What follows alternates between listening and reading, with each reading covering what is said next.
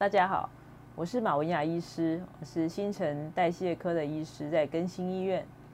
呃，今天想要谈一下什么叫做低 GI 的食物。那吃低 GI 的食物就可以不会发胖吗？有没有可能吃错，越吃越胖呢？我们来谈一下这个问题。GI 这个升糖指数，这个指数其实是呃一个参考，就是有些食物吃下去。我身体里头的血糖的增加的幅度比较高，那有些食物吃下去，身体血糖幅度增加比较低，所以我们呃用跟一百克的糖啊，一百克葡萄糖吃下去的反应做个对照，哦，所以测出来一个一个数值。那简单讲，如果啊吃下去的的这个食物，你吃完之后血糖会比较快速的上升的这种情况，我们就叫做高 GI 的食物。那如果你吃下去之后，血糖比较不容易上升的，我们就把它称作低 GI 的食物。那我们在呃，可以在资料上去查询哈，这一类的食物它的 GI 值是属于多少？一般来讲，七十以上都算是比较高 GI，那五十五以下大概就算是所谓的低 GI 这样的食物。那类型的话呢，呃，比方说白面包啊、白面条这种都算是比较高 GI。那如果是一些啊，杂粮面包哈，纤维质比较高的，啊，甚至含一些油脂类的东西，它就算是低 GI。低 GI 饮食对于我们糖尿病患者是比较有帮助的哈，因为糖尿病的患者呢，他的身体的血糖代谢比较不正常，血糖容易波动，所以如果我们挑选比较低 GI 的食物的话，血糖的波动就会比较少，然后也帮助他的血糖稳定。那至于就是一般人哈。就是我没有糖尿病，那我选择低 GI 有没有什么好处呢？啊，事实上选择低 GI 的食物，低 GI 的食物比较不会让血糖波动很大。就血糖波动很大，有些人在餐后三到四个钟头会有一点肚子好像很快就饿的感觉。那呃，挑选低 GI 食物，饱足感会比较够，血糖也会比较平稳。那有些人他可能是啊，我们叫糖尿病前期，他可能是借在糖尿病跟正常人中间的这个过渡阶段。那这个阶段的人，如果挑选低 GI 的食物的话，也比较有助于预防日后糖尿病的发生。食物的分量不等于热量，不等于含糖量。哈，通常含糖量比较精制糖类比较多的，它的 GI 值比较高。谈到胖这件事情或者减重这件事情，它其实跟热量比较有关系。好，所以呃，有可能有些人他觉得说我吃低 GI 的应该就比较不容易发胖，这个是某种程度是对，在相同热量下。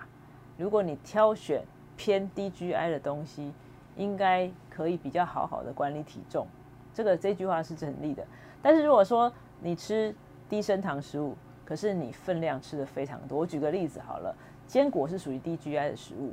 那坚果是属于油脂类，那油脂类一公克有九大卡的热量，所以他说因为它是低 GI，所以我就无限制的吃，那有可能就不小心吃进了太多的热量。好，那。也许对减重就没有帮助了，好，所以呢，呃，同我们除了考虑它的升糖指数之外，也要考虑吃进去这个食物的分量，而它总热量有没有超过你在管理体重时候所想要创造的那个热量赤字。低 GI 不等于不含糖哦，大家要搞清楚哦。我简单打个比方，一碗糙米跟一碗白米，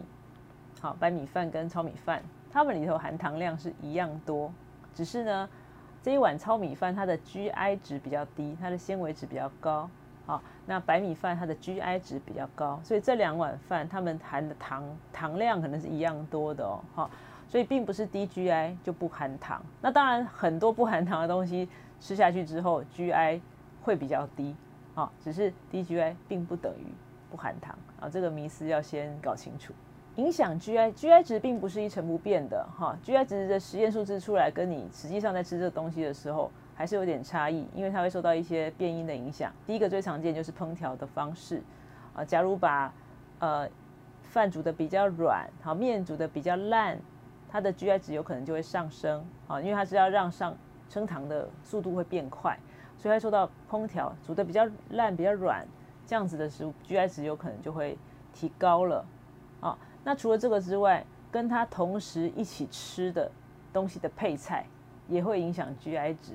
好，所以假如你是吃一碗饭，跟你吃了饭又搭配了青菜，搭配了一些呃蛋白质的肉类之类的，好，这样子即那碗饭 GI 值可能也会不一样哦，所以 GI 值并不是完全不会改变的。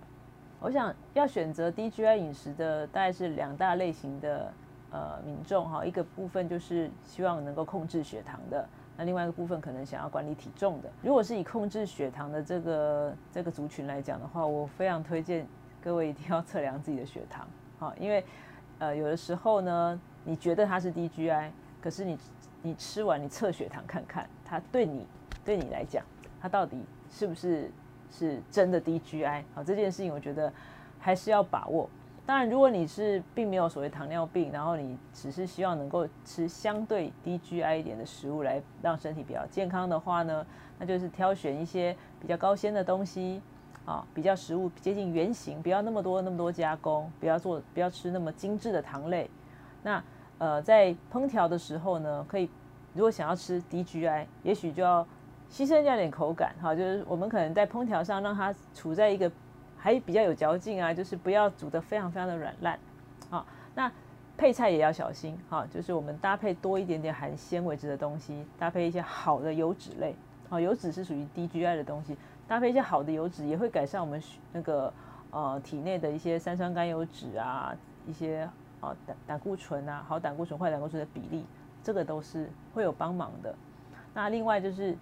假如想要摄取水果的话，好吃水果会比吃果汁来得好一点。好，那我们在呃进食的速度稍微放慢一点，好，稍微放慢，慢慢吃。那进食的顺序呢，也可以调从，也可以把淀粉东西放在最后面吃。这个时候你饭后的血糖也比较不容易上升。这些方法都可以帮助我们使用低 GI 的原则啊，来一来保持血糖的稳定。二来呢，呃，帮助体重的管理。想要吃低 GI 的饮食来瘦身的话呢，啊，我想有把握几个原则哈。第一个，低 GI 饮食有个最大的优点就是它会让你提升饱足感，好，比较不会让呃吃完东西很快就饿了。好，那把握这样子的饱足感，然后挑选分量相对够、热量偏偏低、含糖量也不要太多的低 GI 食物。那我们选择食物的原型，这样才会让我们在瘦身的时候呢，营养摄取是均衡的，瘦下来是健康又漂亮的。